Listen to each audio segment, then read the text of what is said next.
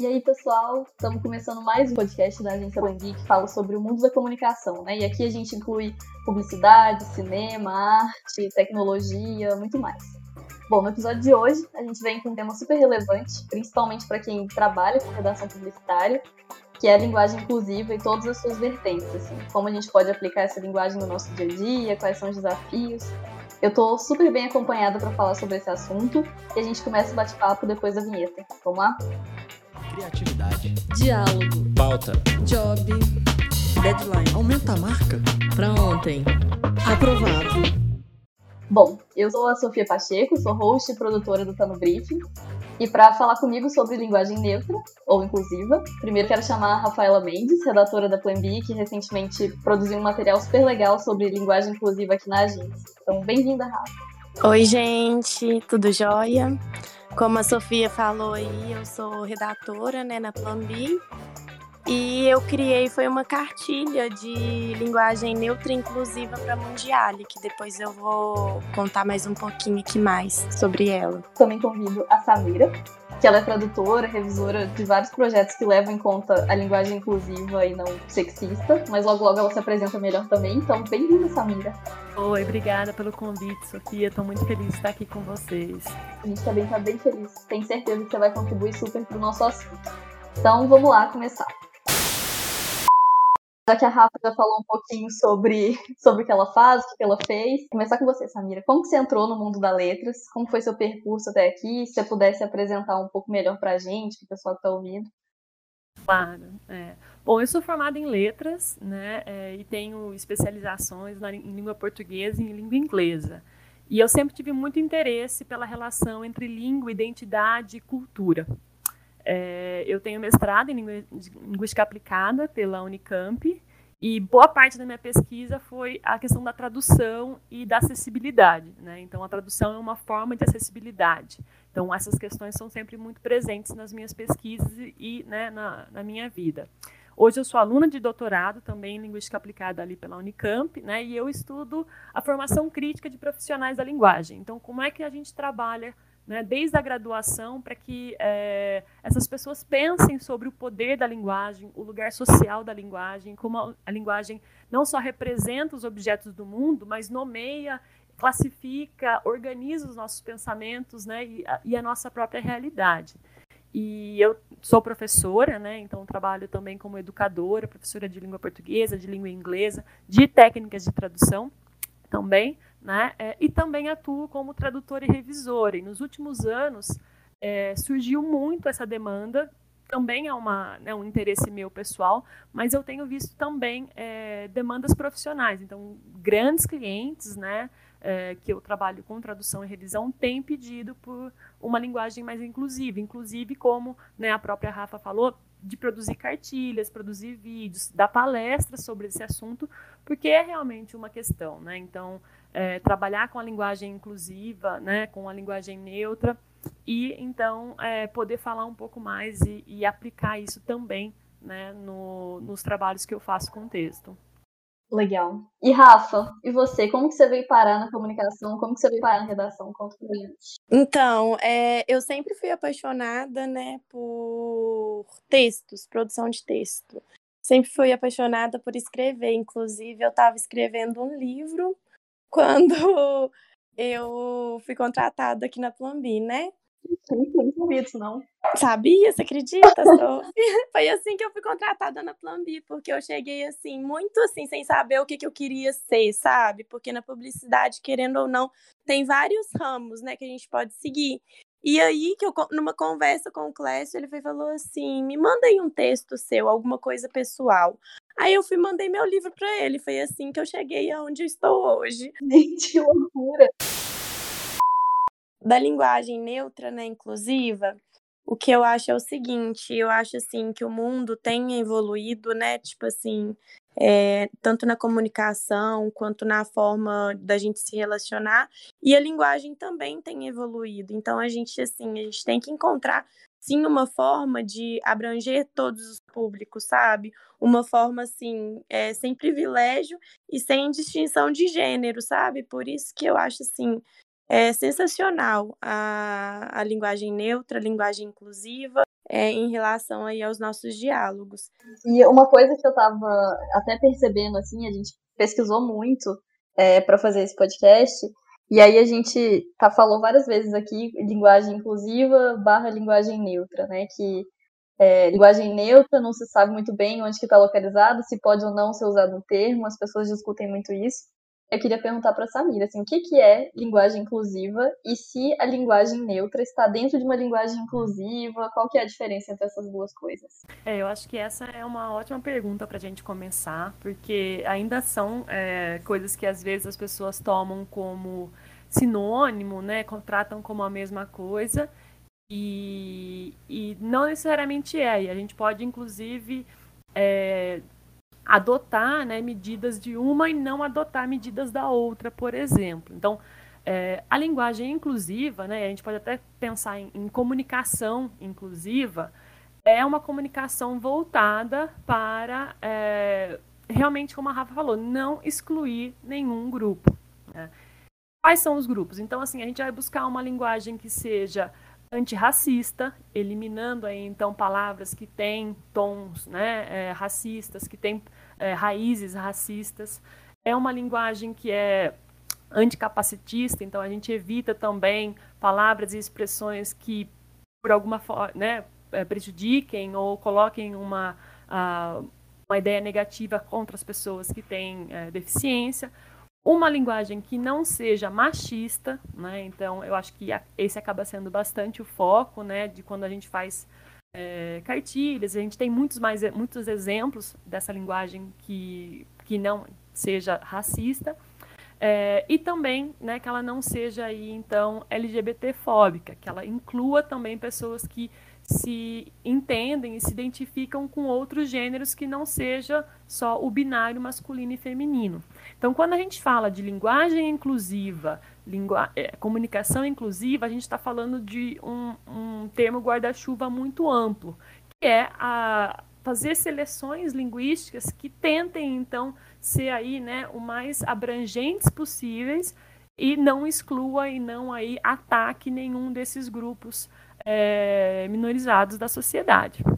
Quando a gente fala de linguagem neutra, né, o que aparece é uma questão específica da comunicação inclusiva, que é atender a uma demanda específica é, das pessoas não binárias. Então, elas né, não se entendem nem no gênero masculino, nem no gênero feminino, então, na língua portuguesa, principalmente, que tem né, uma marcação muito forte de gênero, por exemplo, tudo que eu disser sobre mim mesma vai estar sempre é, flexionado no feminino. Então, eu sou uma professora, eu sou educadora, eu sou alta, tudo vai ser flexionado no feminino, porque né, eu me entendo, é, minha identidade de gênero é feminina. Mesma coisa, né, se nós tivéssemos é, um homem aqui. Ele ia dizer que ele é professor, educador, ele é alto, né? ele ia flexionar tudo no masculino. E nós temos pessoas na sociedade que não se identificam nem com uma, um lado nem com o outro. São as pessoas não binárias, são pessoas né, a gênero. Então, existe uma demanda de linguagem, porque existe uma realidade que precisa ser nomeada e explicada. Então, é, quando a gente usa né, o TODES, quando a gente usa o ILO, né, o DILO, que são aí algumas propostas da linguagem neutra, é para sensibilizar essa questão dessas pessoas que não se sentem, então, aí é, abarcadas pela né, binaridade da linguagem, por esse masculino e, e feminino. Né? Então, a linguagem inclusiva é muito mais ampla, ela tem muitos outros pontos, e a linguagem neutra trata aí especificamente dessa não é uma nova realidade, né, mas dessa realidade específica, porque agora essas pessoas estão tendo mais voz de realmente se colocar na sociedade e exigir aí, né, ser tratado minimamente como pessoa, não é um, não é um pedido absurdo, né, vamos pensar. E tem a questão também, que eu acho que a, essa discussão sobre linguagem inclusiva, sobre linguagem neutra, mais até do que a linguagem inclusiva, que a gente abre muito o guarda-chuva quando fala de linguagem inclusiva, né, mas sobre a linguagem neutra, é, virou uma questão extremamente polêmica. Assim, você discutir isso em determinados cenários é cometer um crime. E aí eu acho que muita gente não, não entende que tipo, o sujeito, né, a pessoa, o ser humano, ele se constitui através da linguagem, que é uma coisa que está presente desde sempre, e que a língua, teoricamente, na vida real também, na prática, ela serve à sociedade, né, e não o contrário. Então é natural que mudanças aconteçam na linguagem. Com certeza. E, assim, eu, eu não consigo entender por que, que esse debate sobre, é, sobre inclusão, sobre representar pessoas que não estão sendo representadas, enfim, e tratar com o mínimo de respeito, no mínimo, que é, tipo, no jeito que você fala com a pessoa, é uma grande polêmica. Mas sabe o que, que eu entendo também, Sophie? Eu entendo muito que, tipo assim, é... quando não é com a pessoa, quando a pessoa, assim, não tem essa dificuldade, sabe? De que, que é o mínimo mesmo, né? Que é ser chamada, assim, pelo que você quer ser chamada, é o mínimo. Mas o que eu vejo é que as pessoas têm muita preguiça de aprender, sabe? Fala assim: ah, não, não vou conseguir falar dessa forma, não sei o que, não sei o que. Sendo que é uma coisa assim, gente, é uma coisa simples e que é uma evolução. E que a cada dia que passa, a gente vai evoluindo cada vez mais. Então, assim, já passou da hora já da gente, todo mundo saber sobre essa linguagem neutra, como se referir ao outro, sabe? Mas é uma questão muito de preguiça, sabe? Que eu, eu vejo muitas vezes. Vocês não sentem isso, não? É, eu acho que tem uma resistência muito forte, né? É, inclusive dentro da própria área de é, os professores, vamos dizer assim, mais puristas, né? É, estudiosos gramáticos mais puristas têm essa tendência a, e algumas estudiosas também, infelizmente, mas a maioria, curiosamente, é homem, é, tem né, uma postura um pouquinho mais é, conservadora nesse sentido, mas porque também tem uma postura conservadora e limitante em relação a essas pessoas. Então vão achar que essa questão de ser uma pessoa binária é fase, é modinha, tá querendo aparecer. Então, quando você nega a essa pessoa o direito de ter uma forma de falar sobre né, si mesma, de se expressar e de é, receber, né, de se comunicar de uma forma que não seja violenta contra aquela pessoa, quando você nega esse direito, você inviabiliza aquela pessoa. Você corta dela a possibilidade dela interagir no mundo de uma forma como outras pessoas estão interagindo no mundo desde sempre. Então, eu acho que esse ataque não é um ataque à linguagem, é um ataque a esses grupos que são minorizados, que têm menos voz, que têm menos representatividade é, no Congresso, nas escolas, ah, no corpo docente, é, em todos os lugares. Né? Então, é uma questão de silenciamento mesmo dessas pessoas e, e de uma demanda que é, é existe. Essas pessoas existem, elas se definem assim, elas se entendem assim, elas vivem assim, e negar a elas a oportunidade de se expressar é uma coisa que realmente. Loucura. Não é, não passa na minha cabeça, é uma loucura. E, Samira, você falou sobre isso de muita gente achar que o não binário é modinha, que é uma coisa que vai passar, que só porque está sendo falado dá mais voz. Eu acho que essa questão da linguagem neutra também entra nessa, né? Tipo, junto com a questão do não binário, para muita gente ser modinha, a questão da linguagem neutra ser moda e indefinida também, também tá nesse, nesse pensamento. Eu estava ouvindo alguns outros produtos, né? Alguns podcasts, alguns documentários sobre é, linguagem neutra, até para ter um pouco de mais material para discutir com vocês. E aí tinha pessoas da área mesmo falando que tem uma dificuldade no mundo da linguagem neutra, da linguagem inclusiva, que é não ter um padrão. Porque algumas pessoas usam o E como todes, alguns lugares usam o X, e aí é muito difícil que vá para frente tendo várias vertentes de uso. Ah, com certeza, né? E eu acho que esse é um dos argumentos mais comuns para a gente é, tirar a credibilidade, né, né, de qualquer de qualquer coisa que surge. Então, assim, é, sempre você vai dizer assim, mas ah, é, o, o que está na gramática, o que está na norma culta. É, a gente já teve essa discussão, por exemplo, né, com, é, com gírias. As gírias vira e mexe e volta, né? É, até porque elas trocam o tempo todo. E eu quero destacar que não é uma gíria, não é um dialeto. É uma outra proposta. É uma demanda de comunicação. Se existe uma demanda da realidade, do contexto, da vida da pessoa, e aí alguém de fora tentando impor uma maneira de se comunicar a essas pessoas que estão ali passando por isso na pele. Então, é, eu acho que essa questão da padronização é, de fato, uma questão a ser trabalhada, estudada, né? Uh, mas não é de uma forma impositiva que ela vai acontecer. Eu acho que por algum tempo nós vamos testar aí algumas possibilidades e vai pegar, vamos dizer assim, aquela que as pessoas não binárias se sentirem mais confortáveis. Não vai ser a gente, né? Não vai baixar um decreto dizendo todas as pessoas vão falar assim. Não é assim que a língua funciona.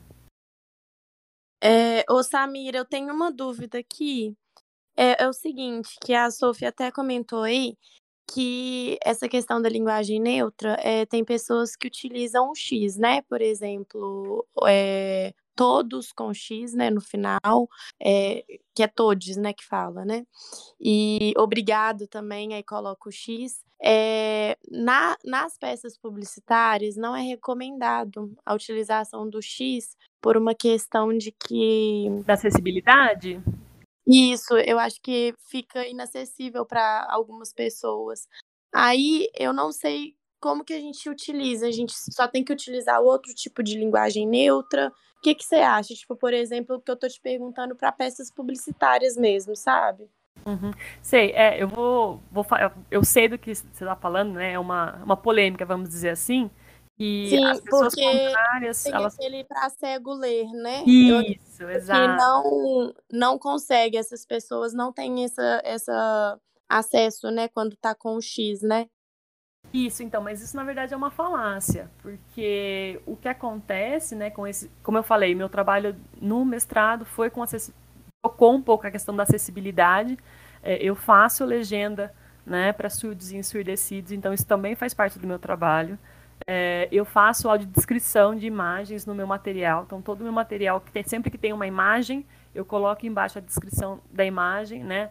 Para que quem estiver usando esses leitores, esses softwares que fazem a leitura em voz alta, possa então também entender qual foi a imagem que eu coloquei ali, o que, que eu tinha né, como intenção naquela imagem. E como é que esses softwares funcionam? Então, eles vão passando né, e fazendo a leitura do texto é, não é impossível você colocar um comando nesse software em que é, o X ou o arroba, que também às vezes acontece, seja lido como E. É uma linha de, de código, ah, uma sim. linha de. Uma, né, assim, na programação do. Na programação do software e na pessoa que está gravando né, na, nas vozes, é, isso é possível, é contornável. Uhum. Mas as pessoas usam, quem é contrário à linguagem é, inclusiva, principalmente a linguagem neutra, usa muito esse argumento, né? É, para interiorizar. E é, é uma preocupação super válida. Não adianta a gente incluir um grupo e excluir o outro. É, eu acho que é uma preocupação super válida. Mas, se, se você for ver 99,999% das vezes a pessoa que trouxe esse argumento nunca se preocupou com isso. Ou, né, seja uma empresa, seja alguém representando, você vai ver as postagens nas redes sociais dessa pessoa.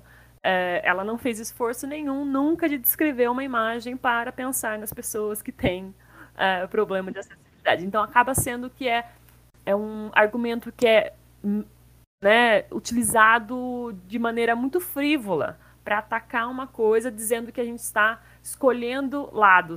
E, e, também eu acredito que é uma questão de evolução também, sabe? Tudo é uma questão de evolução.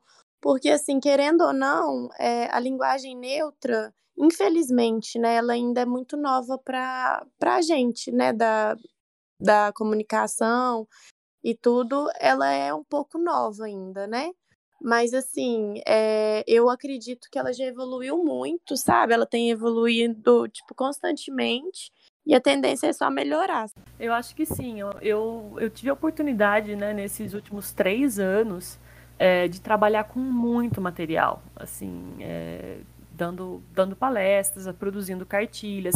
Eu fiz parte, na Unicamp, de um projeto de tradução de mais de mil páginas de um, de um livro chama é, Nossos Corpos por Nós Mesmas, que é sobre saúde feminina. Saúde né, do corpo dito biologicamente feminino. Então, nós tivemos a preocupação de colocar pessoas grávidas, pessoas com útero. É, por quê? porque a gente pensou que existem né, homens trans que podem engravidar, que podem ter problemas né, no útero. Então, a gente teve todo uma, um trabalho de discussão, o que entra, o que não entra, vamos usar assim, vamos usar assado. É, e por ser da questão da saúde, tinha muito assim, é, né, no texto original em inglês, doctors and nurses. E aí a gente se esforçou muito para nunca dizer médicos e enfermeiras, porque isso é um exemplo clássico do machismo. Por que, que os médicos a gente usa no, no masculino e enfermeiras a gente usa no feminino? Né? Então a gente colocava profissionais da medicina e da enfermagem, e a gente tentava ir pelo coletivo né, para englobar o máximo de pessoas possível. Então é, isso vai ficando cada vez mais natural. Não, e uma coisa que, que você falou aí de tradução, que você também trabalha com tradução, é, eu vi muita gente também nesse material todo que eu escutei falando sobre a dificuldade da tradução é, não da, da, tradução neutra, né, ou inclusiva, porque o inglês ele tem o they e o them e a gente tem todo todo o nosso sistema de linguagem ele é muito binário mesmo, né? Então eu vi grandes tradutoras falando que livros que têm personagens principais que são não binários é muito difícil fazer esse esquema de tradução, porque antes as pessoas, os personagens não binários, eles apareciam sempre em segundo plano, né? como o amigo do protagonista, o amigo de não sei quem. E agora é, a gente tem personagens principais que são não binários, e é muito difícil, tendo o artifício que a gente tem da língua, fazer essa tradução. Eu não sei se você já passou por isso. Eu já li é, material sobre isso, inclusive eu estava lendo semana passada sobre a narração da Copa Mundial de Futebol Feminino. No Canadá tem uma uh, um jogador não binário, né? Então, e que o ele foi usado, ele dele foi usado na narração toda vez que é, ele pegava na bola. Então, é, toda vez que se definia, né, a Queen, que é essa essa pessoa, né, era usado o não binário. Então, eu fico pensando no treinamento que é, esses dois comentaristas, acho que era uma comentarista e um comentarista, tiveram é, para que na hora ali, no momento, que a gente sabe que narrar futebol é uma coisa né, muito rápida, é, tá o tempo todo trocando e acertando. Então, assim, eu, eu, eu inclusive selecionei esse caso para discutir numa das aulas que eu vou dar é, daqui a pouco, no, no, sentido de que é possível. Olha, se, se a pessoa conseguiu fazer essas né, adequações no meio da narração de um jogo de futebol, quando a gente tem ali né, um milhão de coisas acontecendo, por que não num e-mail? Por que não numa comunicação que a gente tem bem mais tempo de pesquisar, de pensar, de revisar né, outras possibilidades? Então foi bem interessante. Uma outra coisa assim que eu queria puxar é que assim a gente sabe que existe essa possibilidade, que tem que ser é, cada vez mais incentivada, a gente tem que aprender enquanto sociedade mesmo usar a linguagem neutra é, mas assim, a gente ainda vê o uso do E, como todes, é, com muita resistência, né, de muitas pessoas em muitos lugares. Então, principalmente no âmbito político, que isso virou uma bandeira para ser atacada e ponto final. E aí a gente tem alternativas para incluir pessoas sem mexer tanto é, na gramática, assim, né? A Rafa, ela fez um, um, manual, né, uma cartilha, e eu queria que ela falasse um pouquinho para a gente como veio essa demanda, como foi o processo de pesquisa, se eles tiveram é, assessoria é, de alguém? Como que funcionou, Rafa? Conta pra gente. Pois é, Sophie. Lá no Mundial, essa questão da diversidade, tudo, que eles são muito, muito diversos, tipo assim. E aí eles pegaram alguns termos, sabe? E transformaram eles em termos correspondentes é, inclusivos. Por exemplo, é, em vez de utilizar os funcionários ou colaboradores, Aí as pessoas começam a utilizar as pessoas colaboradoras ou time barra equipe. Em vez de utilizar nossos clientes, utiliza clientes da empresa. Em vez de utilizar o meu atendente ou o nosso atendente, utilizar o atendimento. Em vez de utilizar muito obrigado, utilizar agradecemos, nosso agradecimento. E, e entre outros, né? Tipo, seja bem-vindo, não, nossas boas-vindas, que bom ter você com a gente, em vez de ser fique ligado, fique por dentro. Enfim, a gente pegou vários termos, sabe, que são muito utilizados lá no dia a dia deles, né, que é os Munders, né, a gente refere os colaboradores da Mundial como Munders. Aí a gente pegou vários termos que eles utilizam no dia a dia e transformamos aí nessa, nesse termo aí da linguagem inclusiva. E eu acho bem bacana, sabe? Porque é, nas redes sociais deles mesmo, a gente busca, né, sempre utilizar esse tipo de linguagem, é, com peças também é, internas, tudo lá a gente utiliza essa, essa linguagem aí, é, não a neutra, né, a linguagem inclusiva.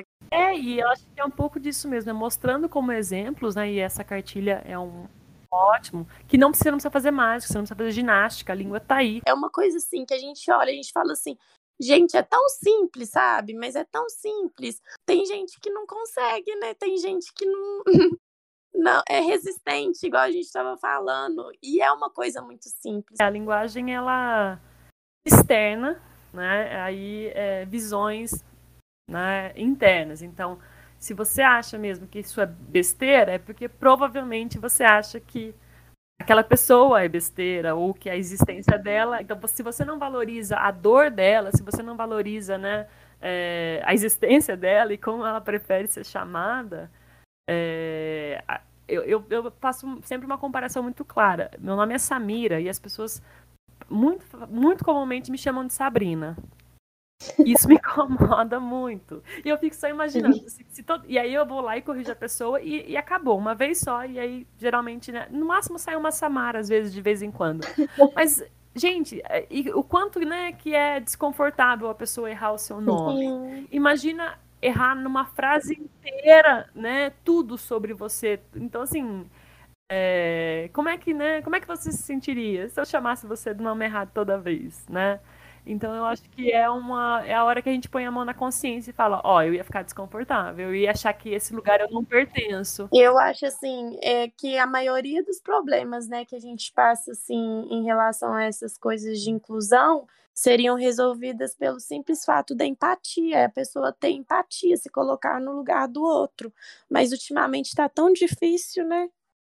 Ah, tá bem difícil. A gente está bem polarizado, né? Não. E e aí, quando as pessoas falam, ah, tudo é político, tudo é ideologia. Mas é que tudo é político mesmo, né? É, mas é tudo. A política não no sentido partidária, esse partido versus aquele partido, mas a política no sentido de sociedade. Da ideia mesmo, ideia. tipo assim. Se a pessoa não está disposta ainda nem a, a, pelo menos ouvir, né? Eu, eu conheço muita gente que já ouviu, saiu, de, né, por exemplo, de uma palestra minha falando assim, olha, eu entendo a ideia da linguagem inclusiva e eu vou tentar, né? Mas a linguagem neutra para mim ainda é demais. E isso deixa para mim muito claro as preferências. Essa pessoa está disposta a incluir mulheres, está disposta a incluir né, a população negra, então ela não vai ser racista, ela não vai ser machista, ela não vai ser capaz. Mas ela vai ser LGBTQI fóbica, né? É, porque ela não reconhece essa existência, né? Assim, ela não consegue negar que existem mulheres ao redor dela, ela não consegue negar que existem pessoas negras ao redor dela, ela pode ter uhum. uma colega cadeirante, né, no mesmo setor, mas vai disso, vai de assim, é... onde toca, né, essa questão da empatia. Então, acho que, como a gente falou antes, a máquina cultural é muito importante. É importante que a gente tenha novelas sobre isso, filmes, séries, música, literatura, né? Porque é a partir disso que a gente vai é, massificando a ideia mesmo, no sentido de que vai tornando cada vez mais comum, né? Essas pessoas existem, elas estão por aí, elas merecem respeito. vou sair um pouco do foco, que não é linguagem neutra, mas a questão da Alina, né, do, do BBB, que, tipo assim, eu acho que ela tá dando uma puta representatividade. E é uma questão, assim, de pronome, sabe? E o Big Brother é, um, é uma baita janela de discussão, sabe? Exato. Não... Né? Exato, eu acho que é isso. É a gente é, se conectar, né, de alguma forma com essas pessoas. A partir do momento que a gente admira essas pessoas, que a gente tem uma amiga ou um amigo ou uma amiga que é assim, você, nossa, é, é, pensa, né, o quanto você se importa, vamos dizer assim, se você tem uma pessoa dessa no seu grupo, você não vai querer que ninguém é, machuque ela, ou seja, né, uhum. né, desrespeitosa. Então, eu acho que tem muito disso, tem da gente normalizar cada vez mais, porque essas pessoas elas estão por aí, né, e elas vão ter cada vez mais é, visibilidade. Sim, eu acho que tem acontecido. Eu sou uma pessoa bem positiva nesse quesito, né? Tipo, a gente tem a Lina no BBB levantando essa discussão para o pessoal de casa. Mas, assim, é, quando a gente olha para fora do mundo, assim, Big Brother, a gente também teve uma novela da Globo, acho que em 2017, que ela já trazia o pronome neutro. É, a gente tem a terceira temporada de Sex Education, que é uma série conhecida da Netflix, que na terceira temporada tem dois personagens não binários. É, a gente tem uma outra série da Netflix também chamada Todos Nós, eu acho. Então, é, essas pessoas elas estão ganhando visibilidade. Eu não acho que a linguagem neutra, é, inclusiva, ela vai ser imposta. É, como a gente falou, ela é uma demanda da sociedade que pede a língua, né? Que a língua se adapta a ela. Mas eu acho que a gente tem um caminho muito, muito positivo pela frente, tirando todos os percalços, todos os ataques que ainda vão acontecer, porque a gente sabe que essa agenda não é mais uma agenda linguística, é uma agenda que vai muito mais fundo que isso. Mas eu sou bem positiva. Eu também acho, eu tô, eu tô otimista também, e eu sinto que eu faço a minha parte. Eu vou, eu vou militando em todos os espaços que eu, que eu posso ocupar, e, e aí, então, inclusive, agradeço de novo a participação aqui nesse podcast, que é mais uma maneira de é veicular essas informações, de ajudar né, a, a quem talvez tenha uma dúvida ou outra, de, de colocar à disposição também, é, sempre que, que possível, para tirar essas dúvidas. Então, eu acho que esse é o caminho. A gente está aí, e é repetição, é falar de novo, de novo, de novo, até a gente normalizar isso mesmo. Sim, e eu acho que também reconhecer que a gente tem que aprender, né? Todo mundo tem que aprender e não é com preguiça e, e, e, achismo que você vai para algum lugar. Porque essa discussão também é muito cercada de achismo. Né? Eu acho que é bobeira, eu acho que é mimimi. Eu odeio a palavra mimimi. Mas eu acho que a gente reconhecendo que a gente tem que aprender e fazer um mínimo de esforço, a gente consegue incluir as pessoas. E eu acho que a gente nem precisa partir é, para uma linguagem neutra, mas assim, uma, o mínimo que é uma linguagem inclusiva, a gente consegue, a gente tem as ferramentas, a gente não está cometendo crime nenhum. E assim, é o mínimo que a gente pode fazer. Então, é, eu sei que, Samira, você tem horário, a gente está terminando aqui. E eu acho que fazendo um resumão, assim, para mim, que a língua é um organismo vivo, que ela muda com o passar do tempo, né, para se adaptar a essas mudanças da sociedade. A gente já teve várias mudanças de língua que não eram crime nenhum, elas aconteceram porque a sociedade pediu. E é importante a gente lembrar que é, essas mudanças elas vêm de demandas, né? Então acho que para mim isso fica muito claro. A gente precisa reconhecer que precisa aprender, reaprender, tentar de novo, dar visibilidade e, e se esforçar. E, enfim, pensar em uma linguagem neutra para mim é acompanhar o, o, caminhar dos tempos, assim. Então tem, a gente tem vários exemplos de palavras que já não são bem-vindas mais. E eu acho que a linguagem inclusiva barra neutra ela tá, tá chegando para trazer mais coisas que a gente não precisa fazer, que a gente tem como fazer melhor, a gente tem como representar pessoas que já, tão, já são tão silenciadas na sociedade. Também acho que tá, resumiu super bem. É, e se a gente pudesse tirar realmente assim uma, uma ideia, eu acho que foi uma, uma coisa que você mesmo falou, que é a questão da, da empatia. Se você acreditar que a dor do outro dói, você se abre para ouvir entender aquela posição. Né? E aí não achar que o que a pessoa está expondo é mimimi, né? Então eu acho que é, é isso, é você é, não achar que porque não dói no seu, né? É, não é o seu dedinho do pé que bateu na quina da, da mesinha que a dor não existe, né? Então eu acho que é um pouco disso. Então a empatia de ouvir essas pessoas não vai, né? É, não vai ser uma lei que vai impor esse ou aquele, né? Não vai ser um professor ou uma professora da USP, de Harvard, ou sei lá, que vai decidir e vai ser assim. Vai ser uma demanda da própria comunidade. Então, as pessoas não binárias vão começar, né? Elas já estão, né? Mas vão, de fato, bater o martelo por um ou outro, ou talvez não também. Porque né, muito do, da, da não binariedade está na pluralidade também. Então, tudo bem. Eu acho que também tudo bem a gente ter mais de uma coisa. Então, queria agradecer vocês. Obrigada, topado. É, parabéns pela cartilha. Eu acho que a gente está fazendo nossa parte. É, e Samira, muito, muito obrigada por ter topado. Foi ótimo te ouvir falar. Uma baita de uma aula. Nossa, foi uma aulona aqui, Samira. Muito obrigada, viu? Obrigada pelo convite, eu fico sempre muito feliz. Ah, obrigada demais. Então é isso, gente. Esse episódio hoje ele teve produção minha e da Helena. Inclusive, queria mandar um beijo pra Helena, que não tá aqui hoje, mas participou de todo o processo de produção comigo. E esse foi mais um episódio do Tá no Briefing. Aproveita, segue a gente aí para dar uma moralzinha e a gente se vê no próximo episódio com mais um assunto relevante é, do mundo da comunicação. Beijos!